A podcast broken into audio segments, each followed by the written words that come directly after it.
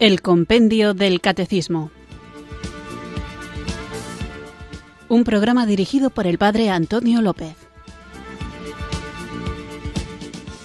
Muy buenas tardes, queridos oyentes de Radio María. Recibido un cariñoso saludo desde Irurzun, en Navarra, quienes sintonizáis una tarde más este programa de la Virgen, este programa que también es de la Virgen, pero que se emite en la radio de la Virgen, en Radio María, todo le pertenece que es el compendio del catecismo en el que vamos creciendo en nuestra formación católica. Me gustaría hacer una pequeña reflexión a propósito del tema que estamos tratando en estos últimos días y del que también hablaremos hoy, que es sobre la figura del Papa y sobre las muchas críticas que siempre todos los papas de la historia, también el Papa Francisco, reciben. Hay personas, en general, que parece que disfrutan criticando a todos y criticándolo todo.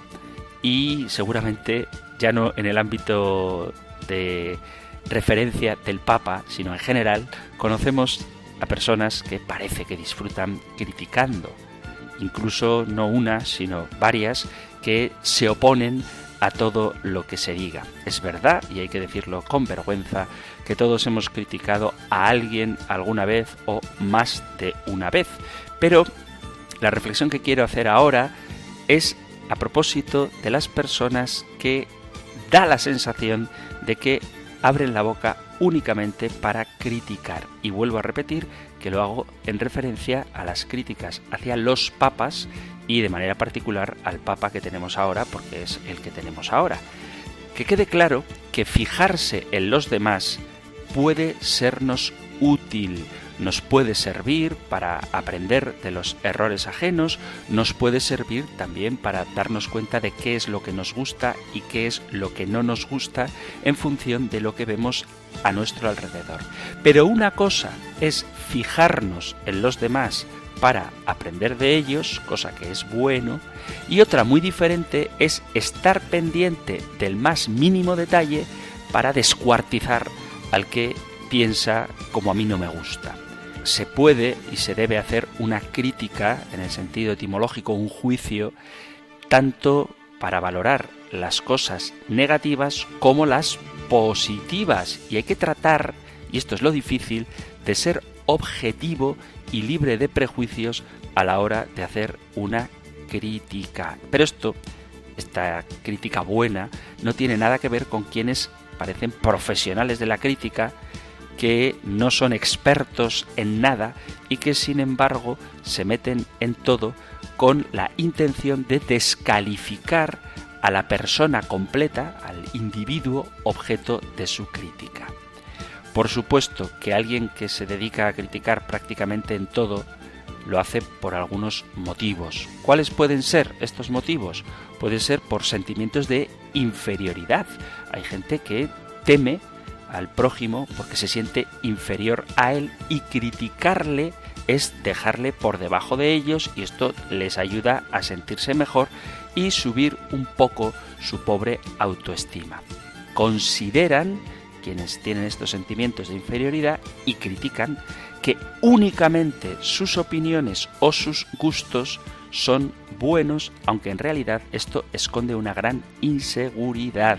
Hay personas que en la iglesia, por la razón que sea, y fuera de la iglesia, porque esto que estoy diciendo vale para todos los ámbitos, se sienten frustradas con su propia vida, no están a gusto con ella y para compensar esta frustración critican a los demás. Y criticando al prójimo, no te ves obligado a enfrentarte, a ponerte frente a ti mismo y desde luego si no te enfrentas a ti mismo, luego no vas a tomar decisiones.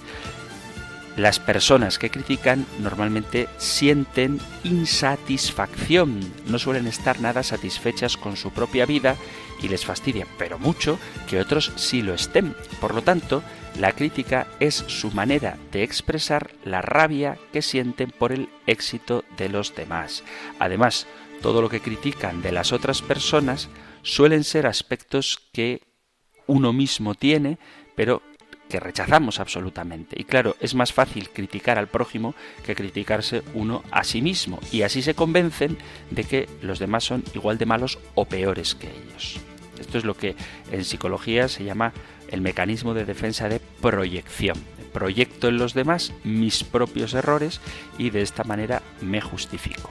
También otro motivo por el que suele haber crítica es por la envidia. Cuando alguien consigue algo que ellos mismos querrían, bien sea fama o un puesto laboral o una aprobación social, cuando alguien ha conseguido este objetivo que yo no tengo, en vez de alabarlo, lo que hago es criticarlo. ¿Para qué? Para sentirme un poquito mejor. Las personas que lo critican todo de los demás suelen tener unas características y unas ideas muy concretas que son comunes en las personas que se dedican a esto de la crítica. Por ejemplo, la falta de autocrítica. Por supuesto que ellos son perfectos. Los que critican lo hacen todo fenomenal, aunque ni ellos mismos se lo creen.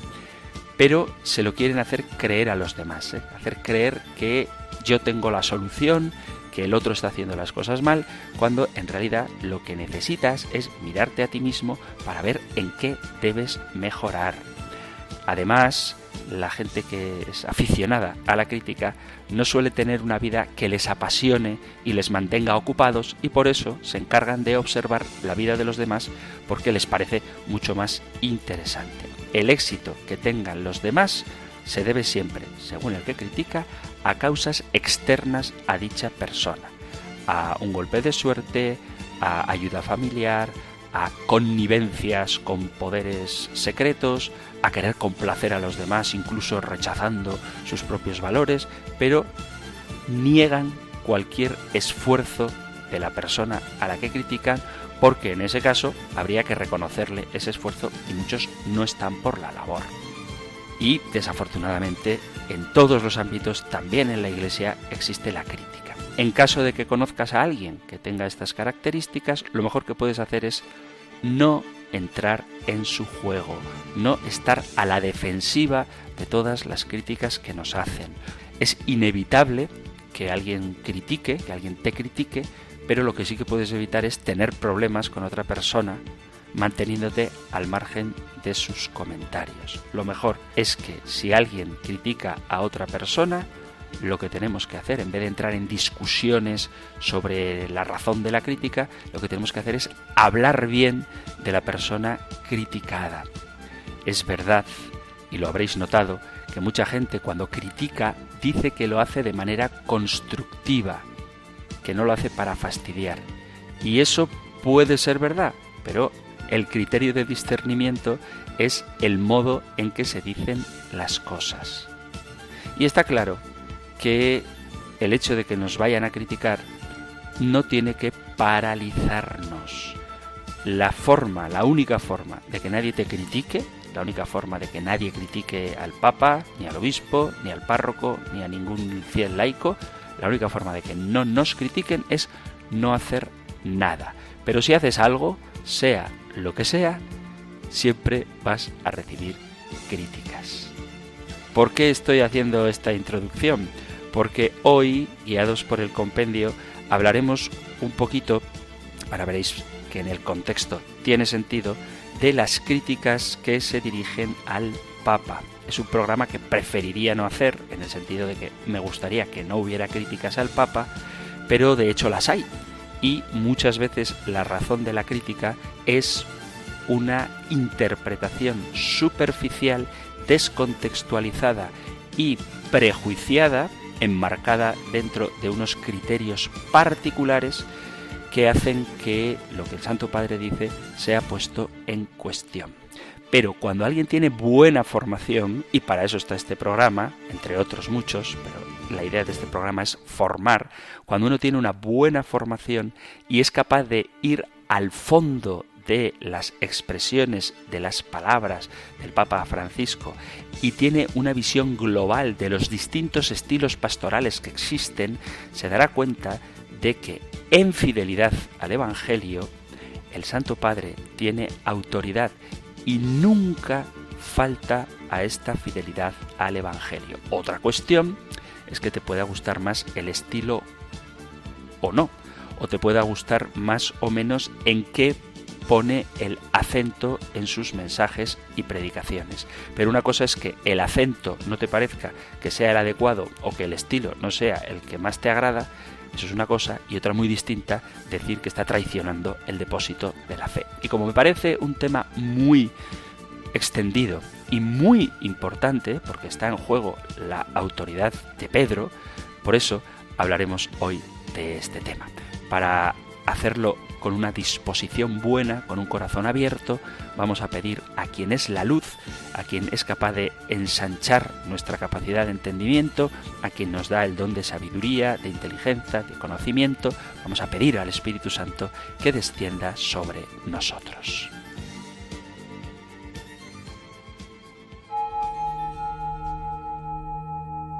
Ven Espíritu. Ven Espíritu, ven Espíritu.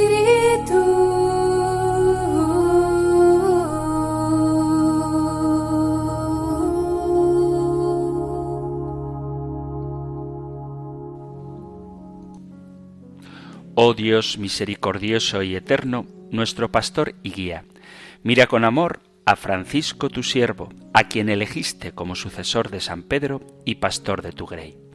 Escucha, Señor, la plegaria de tu pueblo, y haz que nuestro Papa, vicario de Cristo en la tierra, confirme en la fe a todos los hermanos, para que toda la Iglesia se mantenga en comunión con Él por el vínculo de la unidad, el amor y la paz. Concédele valor, sabiduría y amor a tu pueblo, para que Él sirva con fidelidad a todas aquellas personas a quienes tú le has confiado sus cuidados y lleve a tu Iglesia unida en la fe de corazón y voluntad, mientras procuramos llevar a su pleno cumplimiento la misión de tu Hijo Jesucristo nuestro Señor, que vive y reina contigo y el Espíritu Santo, por los siglos de los siglos. Amén.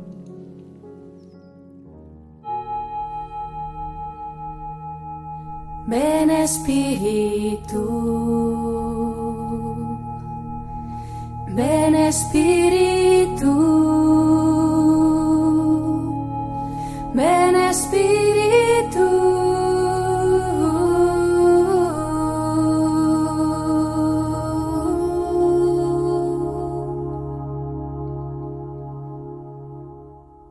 Después de haber invocado el Espíritu Santo, rezando por nuestro Papa Francisco, vamos allá con nuestro nuevo programa de hoy en el que seguiremos hablando de él, del Papa. El tema que plantea el compendio del Catecismo lo encontráis en el Catecismo Mayor en los puntos 886 al 890 y en el 939. Nosotros escuchamos ahora la pregunta número 184 del compendio del Catecismo. Número 184. ¿Cómo ejercen los obispos la misión de enseñar? Los obispos, en comunión con el Papa, tienen el deber de anunciar a todos el Evangelio, fielmente y con autoridad, como testigos auténticos de la fe apostólica, revestidos de la autoridad de Cristo. Mediante el sentido sobrenatural de la fe, el pueblo de Dios se adhiere indefectiblemente a la fe bajo la guía del magisterio vivo de la Iglesia. Para una respuesta directa a esta pregunta de cómo ejercen los obispos la misión de enseñar, os remito a una pregunta que hemos visto hace poquito, que es la pregunta 175. ¿En qué consiste la misión de los apóstoles? Si vemos en qué consiste la misión de los apóstoles y sabemos que los obispos son sucesores de los apóstoles, sabremos de esta manera cuál es la misión y cuál es la autoridad de los apóstoles. Pero lo que dice al principio de la respuesta de cómo ejercen los obispos la misión de enseñar, dice así el compendio. Los obispos en comunión con el Papa tienen el deber de anunciar a todos el Evangelio. Y vuelve a insistir una vez más el compendio del Catecismo, nuestra Santa Madre Iglesia, en la necesaria comunión que ha de haber de los obispos con el Papa.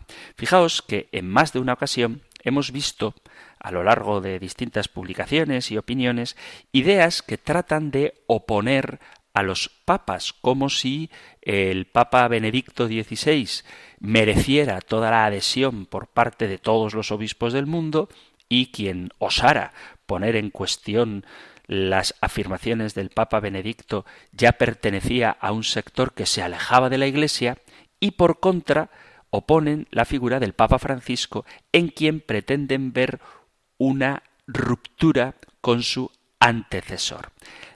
Es verdad y es evidente la ruptura de estilos entre Benedicto XVI y el Papa Francisco, como en su momento fue también el cambio de imagen de Papa en la figura de San Juan XXIII, totalmente distinta en estilo de la de Pío XII o la diferente personalidad de el Papa Pablo VI, un hombre reservado e intelectual, frente al carismático Papa bueno, el Papa Juan XXIII. Y esto se repitió también cuando Juan Pablo II sucedió a Pablo VI.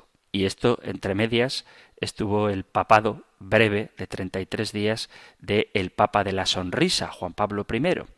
Y, por último, la grandísima diferencia que hay de estilos, de carisma, de personalidad entre la arrolladora de Juan Pablo II y la más discreta, sencilla de el Papa Benedicto XVI. Nada tenía que ver el Papa alemán con el Papa polaco.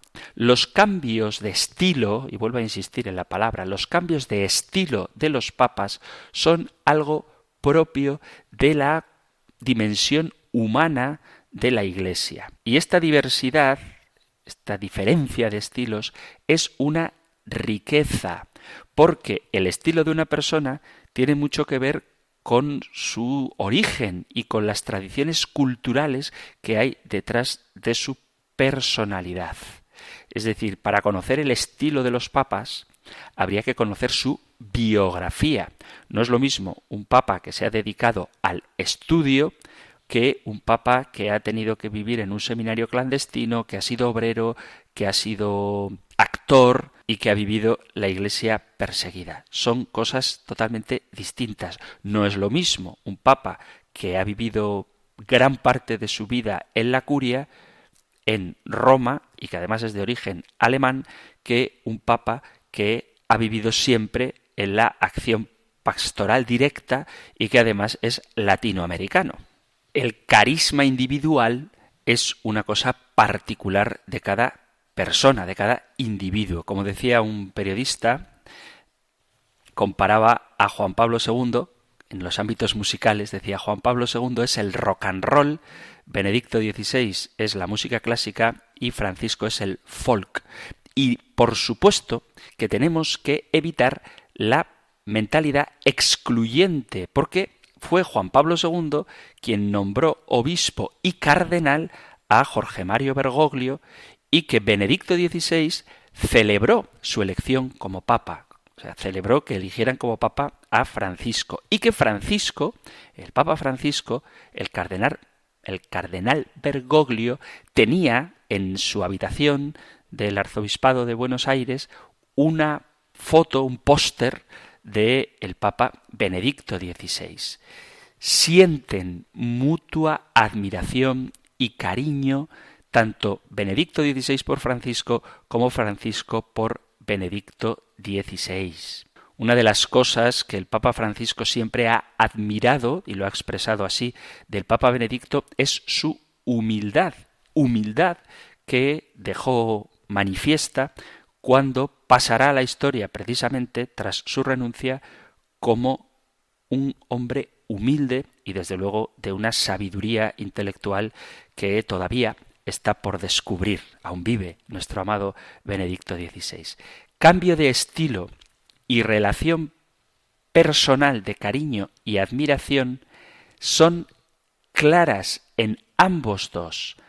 Bien, alguno dirá sí, pero que se tenga cariño no significa que se esté de acuerdo. El pontificado de uno y del otro, el magisterio de uno y del otro, no tienen nada que ver, porque el Papa Francisco está hablando siempre de la cultura del descarte, y sin embargo el Papa Benedicto XVI hablaba de la dictadura del relativismo, como si estas dos cosas no tuvieran nada que ver la una con la otra. ¿Qué es lo que dice el Papa Benedicto sobre la dictadura del relativismo? Cuando Joseph Ratzinger estaba presidiendo la misa con la que daba inicio el cónclave que tenía que elegir al sucesor de Juan Pablo II, en su homilía, Ratzinger, sin saber que él iba a ser elegido papa, habló de cuáles son las circunstancias culturales que debería enfrentar el siguiente sucesor de Pedro. Y él dice, ¿Cuántos vientos de doctrina hemos conocido durante estos últimos decenios? ¿Cuántas corrientes ideológicas? ¿Cuántas modas de pensamiento?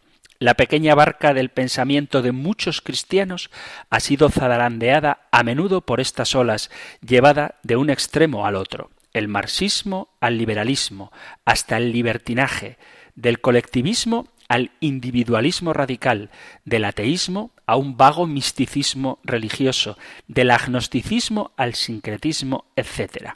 Cada día nacen nuevas sectas y se realiza lo que dice San Pablo sobre el engaño de los hombres, sobre la astucia que tiende a inducir al error. A quien tiene una fe clara, según el credo de la Iglesia, a menudo se le aplica la etiqueta de fundamentalismo, mientras que el relativismo, es decir, dejarse llevar a la deriva por cualquier viento de doctrina, parece ser la única actitud adecuada en los tiempos actuales. Se va constituyendo una dictadura del relativismo que no reconoce nada como definitivo y que deja como última medida sólo el propio yo y sus antojos la dictadura del relativismo, la necesidad y urgencia de recuperar la confianza en la posibilidad de alcanzar la verdad a través de la fe y la razón en una sociedad plural ha sido el punto central del magisterio del pontificado de Benedicto XVI. Él ha hablado muchas veces de esta idea. El relativismo es la crisis de la verdad porque se considera que el ser humano no es capaz de acceder a lo verdadero, a la ética universal, a unas ideas básicas que pueden ser compartidas por todos independientemente de la historia o de la cultura. Esto no es exclusivamente un tema de lógica o filosofía del conocimiento, sino que tiene implicaciones prácticas muy importantes. Se trata de un auténtico desafío ante la verdad. Se olvida a menudo que Jesús dijo esta frase, la verdad os hará libres. Y muchas veces hay quien piensa que la verdad es como un techo que limita nuestras posibilidades y nos imposibilita crecer como personas, como individuos o incluso como colectividad y que la verdad es un obstáculo para este crecimiento. Sin embargo, para edificar algo duradero es necesaria la verdad, un punto sobre el que desplegar la creatividad social y también la individual, pero basados, apoyados en la verdad. Mientras más firme es esa base, más consolidada está la verdad, más alta será la construcción, más posibilidades, más libertad de proyectos, de ideas y de propuestas habrá. La verdad, en esta línea, es el fundamento del progreso y de la innovación. Pero a veces esta convicción de que existe la verdad, que la tenemos, y el Papa Benedicto lo subraya muchas veces, esta convicción corre el riesgo de hacer que la verdad nos lleve a mirar a la humanidad desde un castillo de cristal para juzgar y clasificar a las personas. El propio Benedicto dice, reflexionando con San Agustín que la verdad teórica, con su abstracción, sus juicios y sus clasificaciones por sí sola, lleva a la tristeza y que la verdad íntegra consiste en el conocimiento del bien. Por tanto, la verdad nos hace buenos y de esta manera la verdad nos introduce en la caridad y la caridad nos lleva a la acogida del otro. Es decir, Benedicto XVI insiste en la dictadura del relativismo para afirmar que existe una verdad, que sobre la verdad se edifica la libertad y que esta verdad no es una abstracción teórica, sino que nos lleva a vivir conforme a ella. La verdad es el conocimiento del bien, la verdad es el conocimiento del bien y por eso la verdad nos hace buenos. Y si nos hace buenos, nos hace vivir en la caridad. Y la caridad se expresa en la acogida al otro. Hasta aquí el pensamiento de Benedicto XVI sobre la dictadura del el relativismo. Este pensamiento de Benedicto XVI está en contradicción, o mejor preguntado, el pensamiento de Papa Francisco es rupturista con respecto al de Benedicto XVI? Por supuesto que no. Francisco, el Papa Francisco, ha desarrollado desde distintas perspectivas lo que él llama la cultura del descarte, una sociedad que deja de lado a los ancianos, a los enfermos y a los jóvenes porque ha centrado su atención en el propio yo, ensalzando a otros ídolos, es decir, poniendo en el lugar de Dios otras cosas, el dinero, el placer o el poder. En Evangelii Gaudium, dice el Papa Francisco, frente a la alegría que produce el encuentro con Jesús, el gran riesgo del mundo actual, con su múltiple y abrumadora oferta de consumo, es una tristeza individualista que brota del corazón cómodo y avaro, de la búsqueda enfermiza de placeres superficiales, de la conciencia aislada. De este modo, estamos frente a la denuncia de una dictadura, aunque en este caso no en el ámbito de las ideas, sino en el ámbito concreto de lo material. Lo que Benedicto XVI expresaba de un modo teórico, intelectual, que es lo propio de su personalidad y del carisma que el Señor le dio y de su estilo pastoral, el Papa Francisco lo expresa de una manera ya no teórica, sino concreta, haciendo carne, encarnando, haciendo realidad esa idea teórica del Papa Benedicto XVI. Es lo mismo, dice el Papa Francisco, en Evangelii Gaudium, la adoración del antiguo becerro de oro ha encontrado una versión nueva y despiadada en el fetichismo del dinero y en la dictadura de la economía sin un rostro y sin un objetivo verdaderamente humano. Esta dictadura reduce al ser humano a una sola de sus necesidades, el consumo, que es lo que Benedicto XVI diría a una sola necesidad, el propio yo y sus antojos. Pero es la misma idea. Francisco denuncia el flagelo que sufre la dignidad humana no en abstracto, sino en la carne doliente concreta de los pobres y de los excluidos, de los sobrantes de un mundo, al menos en Europa, que rechaza a los migrantes y él lo concreta con la situación de Lampedusa, de los marginados de las grandes ciudades emergentes que se amontonan en las villas miseria, las favelas o las chabolas, de las víctimas de las nuevas formas de esclavitud de las que tanto ha hablado el Papa Francisco, como son la trata de personas, los niños soldados o la historia de aquellos que son atrapados por las garras que destrozan de la droga. Este es el grito profético que proclama con fuerza y valentía el Papa Francisco, que repito, es la misma idea de Benedicto XVI, pero poniéndola en concreto, de tal manera que podríamos decir que el pontificado del el Papa Francisco está aterrizando las ideas que magistralmente expresó el Papa Benedicto XVI. El Papa Francisco no habla únicamente en abstracto de los terribles efectos de la idolatría, sino que habla con claridad sobre las consecuencias sociales de las actitudes idolátricas. Dice él, el Papa Francisco, hemos caído en un pecado de idolatría, la idolatría del dinero, la economía se mueve por el afán de tener más y paradójicamente se alimenta de una cultura del descarte. Se descarta a los jóvenes cuando se limita la natalidad. También se descarta a los ancianos porque ya no sirven, no producen, es clase pasiva. Al descartar a los chicos y a los ancianos se descarta el futuro de un pueblo porque los chicos van a tirar con fuerza hacia adelante y porque los ancianos nos dan la sabiduría, tienen la memoria de ese pueblo y deben pasarla a los jóvenes pero descartamos toda una generación por mantener un sistema económico que ya no se aguanta, un sistema que para sobrevivir debe hacer la guerra como han hecho siempre los grandes imperios. Este pensamiento único nos quita la riqueza de la diversidad de pensamiento y por lo tanto la riqueza de un diálogo entre personas. Estas dos dictaduras anunciadas por ambos pontífices son a la vez distintos aspectos de una misma realidad.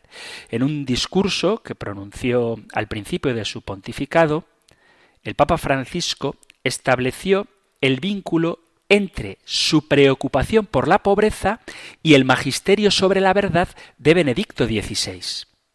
Afirmaba como sabéis, son varios los motivos por los que elegí mi nombre pensando en Francisco de Asís, una personalidad que es bien conocida más allá de los confines de Italia y de Europa y también entre quienes no profesan la fe católica. Uno de los primeros es el amor que Francisco de Asís tenía por los pobres, ¿Cuántos pobres hay todavía en el mundo? ¿Y cuánto sufrimiento afrontan estas personas? Según el ejemplo de Francisco de Asís, la Iglesia ha tratado siempre de cuidar, proteger en todos los rincones de la tierra a los que sufren por la indigencia, y creo que en muchos de vuestros países podéis constatar la generosa obra de aquellos cristianos que se esfuerzan por ayudar a los enfermos, a los huérfanos, a quienes no tienen hogar y a todos los marginados, y que de este modo trabajan para construir una sociedad más humana y más justa.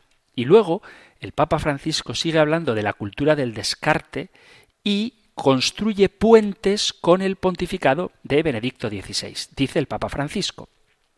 Pero hay otra pobreza, es la pobreza espiritual de nuestros días que afecta gravemente también a los países considerados más ricos.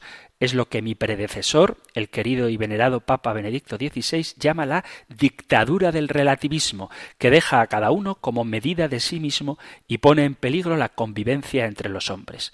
Llego así a una segunda razón de mi nombre. Francisco de Asís nos dice esforzaos en construir la paz, pero no hay verdadera paz sin verdad. No puede haber verdadera paz si cada uno es la medida de sí mismo, si cada uno puede reclamar siempre y sólo su propio derecho, sin preocuparse al mismo tiempo del bien de los demás, de todos, a partir ya de la naturaleza que acomuna a todos los seres humanos en esta tierra.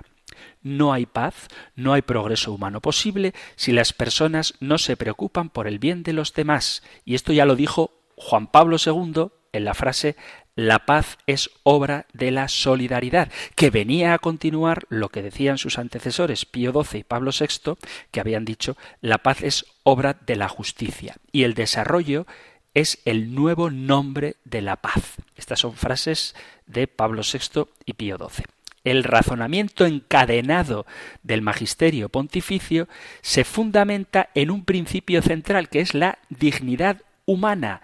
Solo con la donación de uno mismo a los demás se puede construir un mundo en el que triunfe la fraternidad. Por eso la sociedad actual necesita redescubrir para superar la crisis de pobreza y valores que estamos viviendo desde hace años, su verdad más profunda, el respeto absoluto por los derechos humanos de cada persona, que es única e irrepetible. Sin esta base, unos instrumentalizarán a otros para conseguir sus propios fines y los seres humanos serán usados en vez de ser respetados, serán tratados como cosas que se pueden tirar cuando ya no sirven. El Papa Francisco se refiere de modo permanente al relativismo mediante una propuesta que supera y que se expresa en la denuncia de las consecuencias directas del relativismo. Es decir, él no habla directamente del relativismo, pero sí de las consecuencias que el relativismo tiene.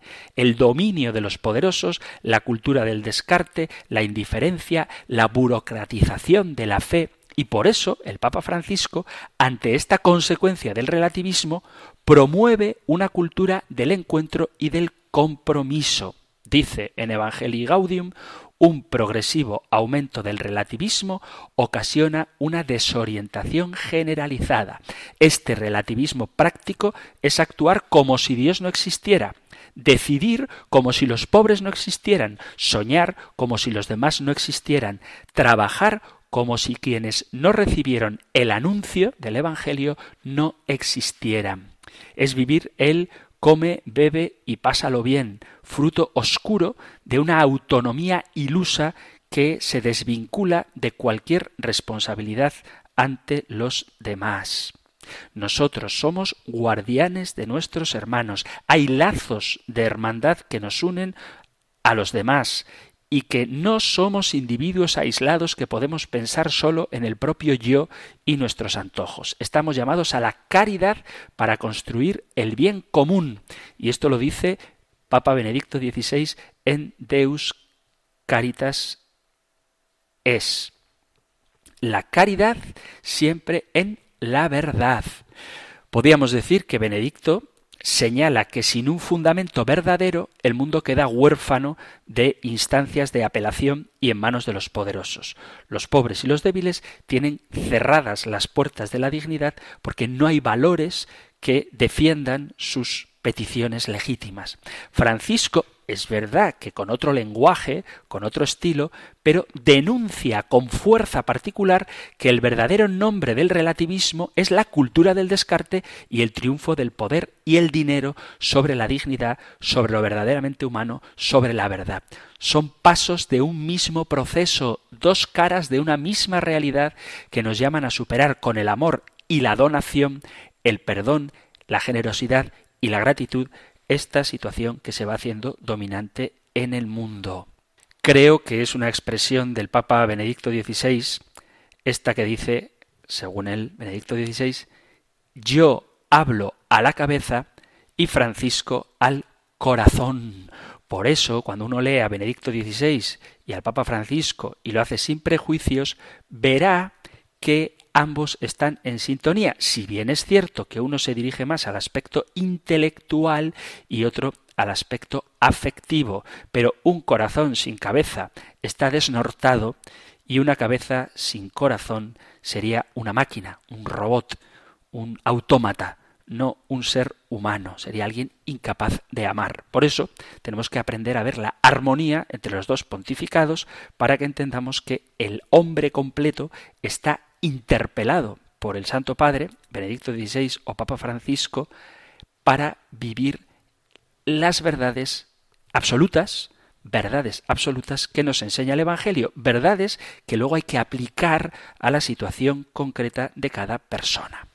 Hemos hecho una reflexión a nivel general del pensamiento del Papa Benedicto XVI y del Papa Francisco para ver cómo entre ambos dos existe una continuidad y no una ruptura, como muchas veces se pretende afirmar. Y lo cierto es que hay gente, por eso iniciaba el programa hablando de la crítica, que busca interpretar las intervenciones, en este caso del Papa Francisco, de la manera menos caritativa posible. Es decir, que frase que dice el Papa, incluso aunque ya la haya dicho antes el Papa Benedicto XVI, frase que dice el Papa Francisco, es atacada. Hace poco, en alguno de estos programas anteriores, hablaba de la frase del Papa Francisco de que la Iglesia no crece por proselitismo. Y recuerdo que enseguida salieron en redes sociales y en páginas que se supone que son católicas atacando al Papa por decir que la Iglesia no crece por proselitismo. Pero es que esa afirmación de que la Iglesia no crece por proselitismo, sino por contagio, por atracción, es una frase del Papa Benedicto XVI.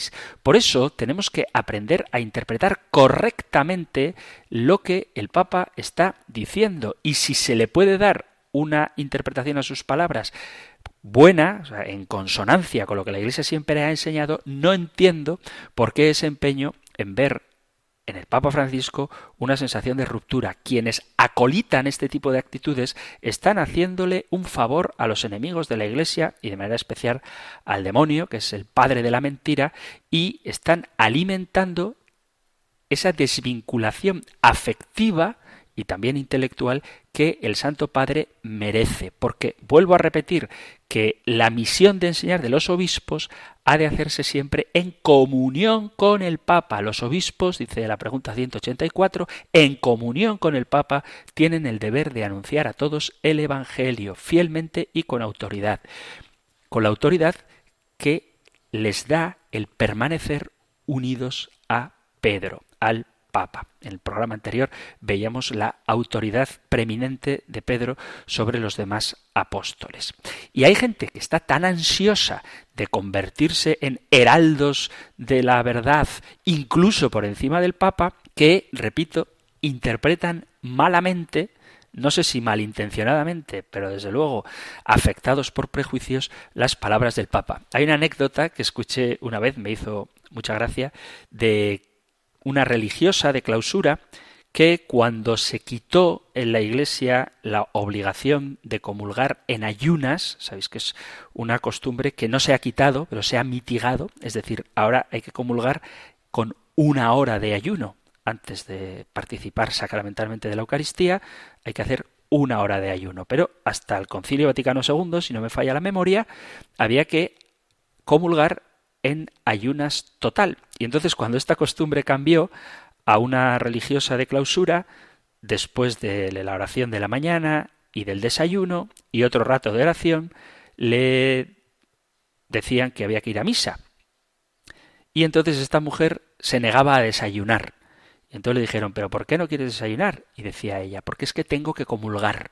Pero el Papa ahora permite que con solo una hora de ayuno podamos comulgar. Y ella decía, si el Papa quiere condenarse, que se condene, pero yo no voy a comulgar si he desayunado. Bueno, pues esta anécdota de esta anciana religiosa de clausura muchas veces ocurre en personas que pretenden ser literalmente más papistas que el Papa y mantener costumbres o disciplinas que no doctrinas o dogmas costumbres o disciplinas que se pueden cambiar y la práctica pastoral, el modo de hacer pastoral, sí se puede y en ocasiones se debe cambiar. Por eso hay que tener muy buena formación para no dejarnos confundir y acusar de herejía incluso al Papa. ¿Puede un Papa ser hereje? Pues si os parece, eso lo dejaremos para el próximo programa donde hablaremos de la infalibilidad. Pero vamos a compartir algunas acusaciones que se le han hecho al Papa Francisco por algunas personas que se consideran a sí mismos fieles al magisterio, incluso por encima del Papa, hasta tal punto que le acusan a este de hereje, cosa que es un absoluto disparate. Por ejemplo, hay quien ha llegado a decir que el Papa Francisco niega que Jesús es Dios. En una de sus homilías, el Papa Francisco dice que Jesús no es espíritu, que él reza, que es un hombre, y por tanto, como Jesús no es espíritu y es un hombre, está negando que Jesús sea Dios. Incluso dicen, ¿acaso Dios le reza a Dios? Pues la respuesta es muy sencilla, y si habéis escuchado el compendio del catecismo, es fácil de entender. Muchas veces suelo hablar de la importancia que tiene la formación y aprovecho ahí para meter publicidad, propaganda sobre este programa, sobre el programa del Catecismo de la Iglesia Católica y sobre otros programas de Radio María. Pero mi intención, aparte de que escuchéis este programa y los demás, pero en concreto el que yo dirijo y presento, este del Compendio del Catecismo, no es una cuestión simplemente de querer tener audiencia, porque afortunadamente ni sé la que tengo, ni tampoco me interesa, bendito sea Dios con que haya gente que lo escuche y le sirva. La cuestión no está en que escuchéis un programa u otro. La cuestión es que tenemos que tener buena formación. ¿Por qué? Porque si tienes buena formación, no te escandaliza que el Papa Francisco afirme que Jesús reza y que el Papa Francisco afirme que Jesús no es espíritu y que el Papa Francisco afirme que Jesús es un hombre. ¿Por qué? Porque en la Sagrada Escritura vemos cómo Jesús oraba y puesto de rodillas, por ejemplo, en el capítulo 22 del Evangelio de San Lucas en Getsemaní, o cuando en el capítulo 5 del Evangelio de Lucas también, versículo 16, se dice que él, que Jesús, se retiraba a lugares solitarios donde oraba, o madrugaba para orar, según inicia el Evangelio de San Marcos en el capítulo 1, versículo 35, dice de madrugada, cuando todavía estaba muy oscuro, se levantó, salió y fue a un lugar solitario y allí se puso a hacer oración. Es muy fácil encontrar pasajes donde Jesús reza a lo largo de todo el Evangelio y tampoco es raro escuchar que Jesús intercede por nosotros. Dice San Pablo en un texto que me parece precioso de la carta a los Romanos capítulo 8 dice ¿Quién condenará? ¿Acaso Cristo Jesús, el que murió, más aún el que resucitó, el que está a la diestra de Dios y que intercede por nosotros? Claro que Jesús intercede por nosotros. Dice la carta a los Hebreos, capítulo 7, versículo 25. De ahí que pueda también salvar definitivamente a los que por él se acercan a Dios, ya que está siempre vivo para interceder por nosotros. Y de nuevo la carta a los Hebreos, capítulo 9, versículo 24 dice, Pues no penetró Cristo en un santuario hecho por mano de hombre, en una reproducción del verdadero, sino en el mismo cielo para presentarse ahora ante el acatamiento de Dios en favor nuestro. Hijos míos, dice San Juan en la primera carta de Juan capítulo 2.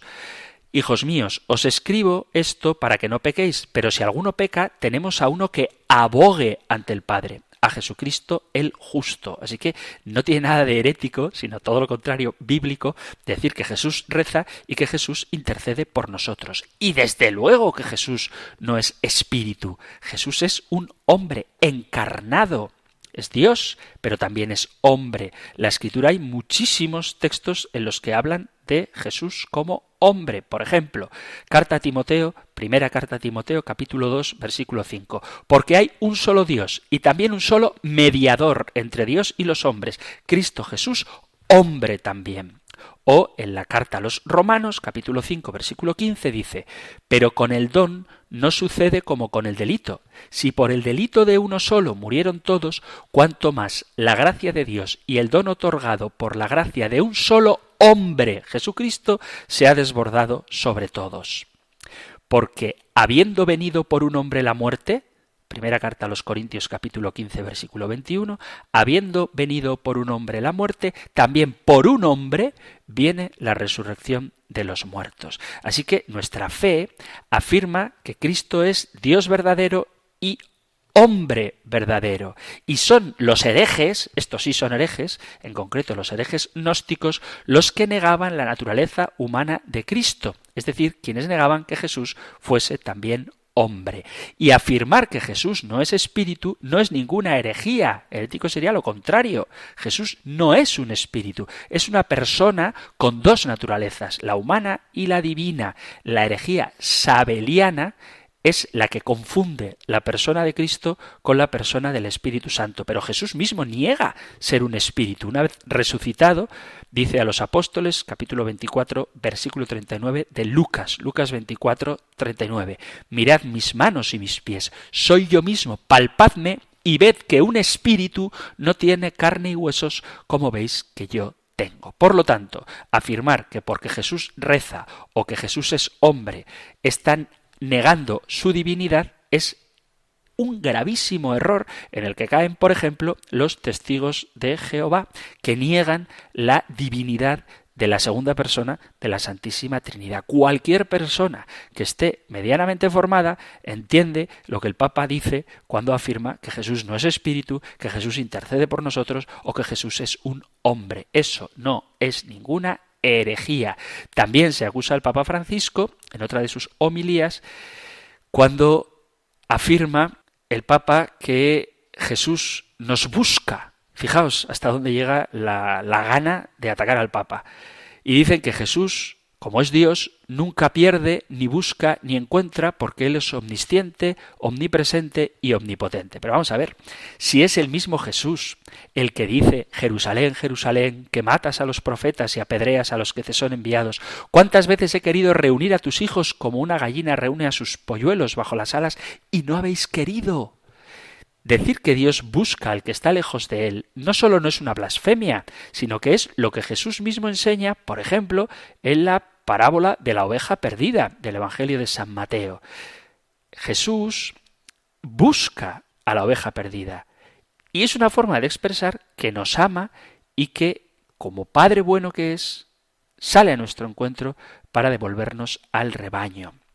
Evidentemente, el Papa Francisco, como todos los papas, pueden equivocarse cuando están predicando en un sermón diario, puede hacer afirmaciones quizá ambiguas o también imprudentes que se prestan a una mala interpretación. Pero es un gravísimo error hacer juicios sobre el Papa pecando de soberbia, calumniándole y propagando la confusión. Si tú quieres defender la doctrina de la Iglesia, fórmate, estudia, hazte un buen conocedor de la doctrina, guárdate de la soberbia y no acuses a otros de herejes cuando a lo mejor el que está cayendo en herejía puede que seas tú mismo. Recuerdo hace no demasiado tiempo alguien que me avisó, me comentó, indignado, bueno, no estaba indignado, en realidad estaba muy contento, pero decía, el Papa ha prohibido la misa en latín. Otra afirmación falsa, absolutamente falsa. El Papa no ha prohibido la misa en latín, ni tampoco ha prohibido la misa de espaldas. Tú puedes celebrar la misa en latín, igual que la puedes celebrar en alemán o en euskera, no pasa nada, o puedes celebrar la misa de espaldas si resulta que el altar está pegado al retablo o a la pared.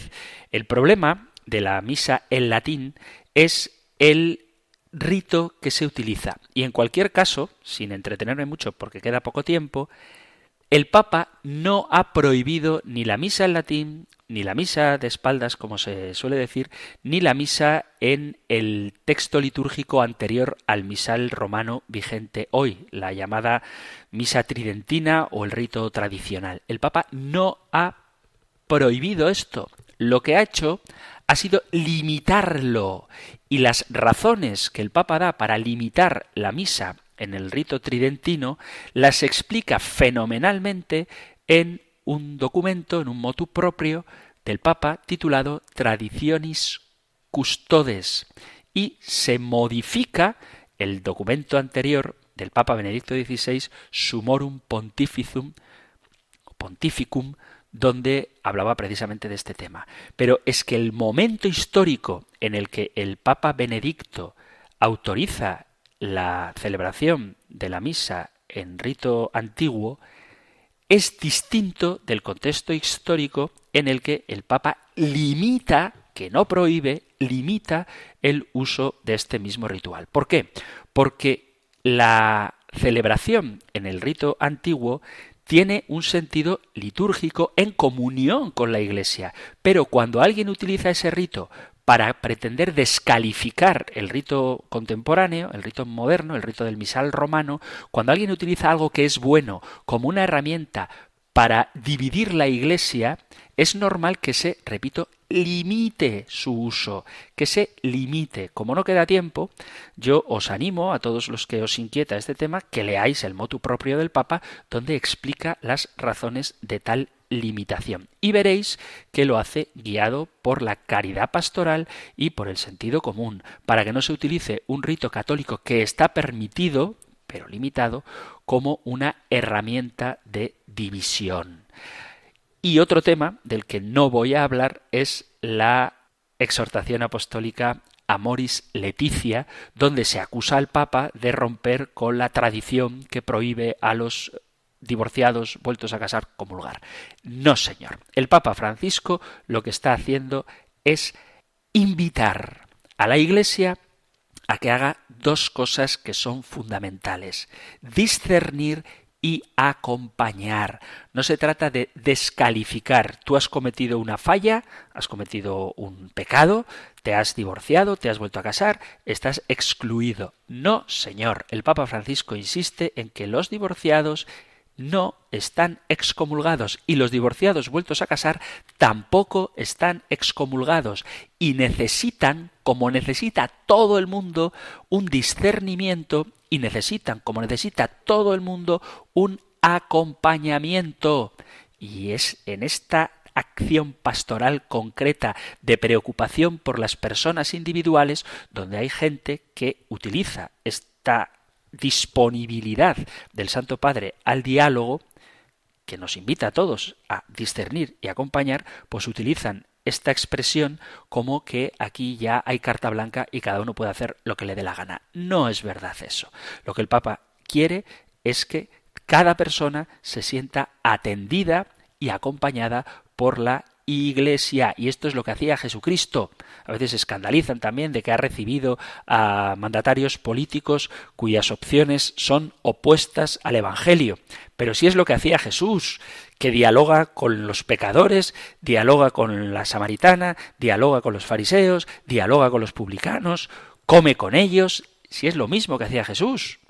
Lo que pasa es que a nosotros a veces nos parecería más cómodo tirar de golpe o borrar de nuestra acción pastoral a las personas alejadas y quedarnos siempre con unos pocos buenos. No sé quién podría estar en el grupo de esos buenos, yo desde luego no. Y por eso agradezco la intención del Papa y el empeño del Papa en que la Iglesia esté abierta a acoger. Y para acoger hay que escuchar y después discernir y después orientar.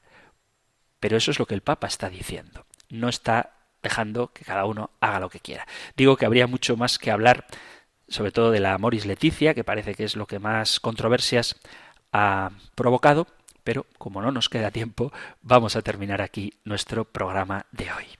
Queridos amigos, queridos oyentes, hemos llegado al final del tiempo del programa de hoy y contadme si os parece qué opinión os merece el Papa Francisco, si habéis escuchado alguna vez alguna de estas acusaciones que se le hacen o si incluso también vosotros en algún momento os habéis sentido desconcertados por algo de lo que ha dicho el Santo Padre y por qué. Y de verdad que si hay discrepancias, y creo que las hay, porque me llegan algunos correos en ese sentido, pues es un momento bueno para que podamos hablar de ello. Así que si queréis compartir esta inquietud o cualquier otra, enviad vuestros mensajes al correo electrónico compendio arroba compendio arroba o en el número de WhatsApp 668 594 383 668 594 383 que sabéis que podéis enviar un texto escrito o un audio. Así que os pido, por favor,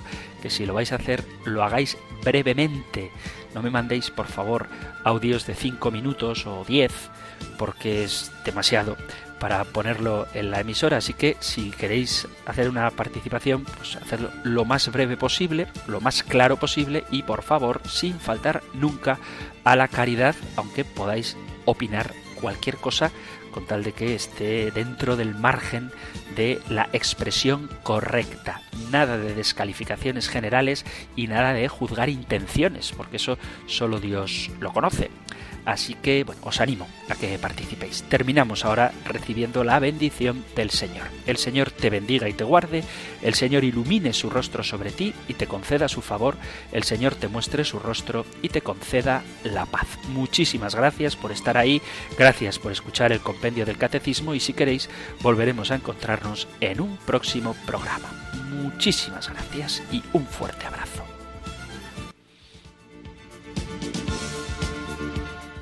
El Compendio del Catecismo.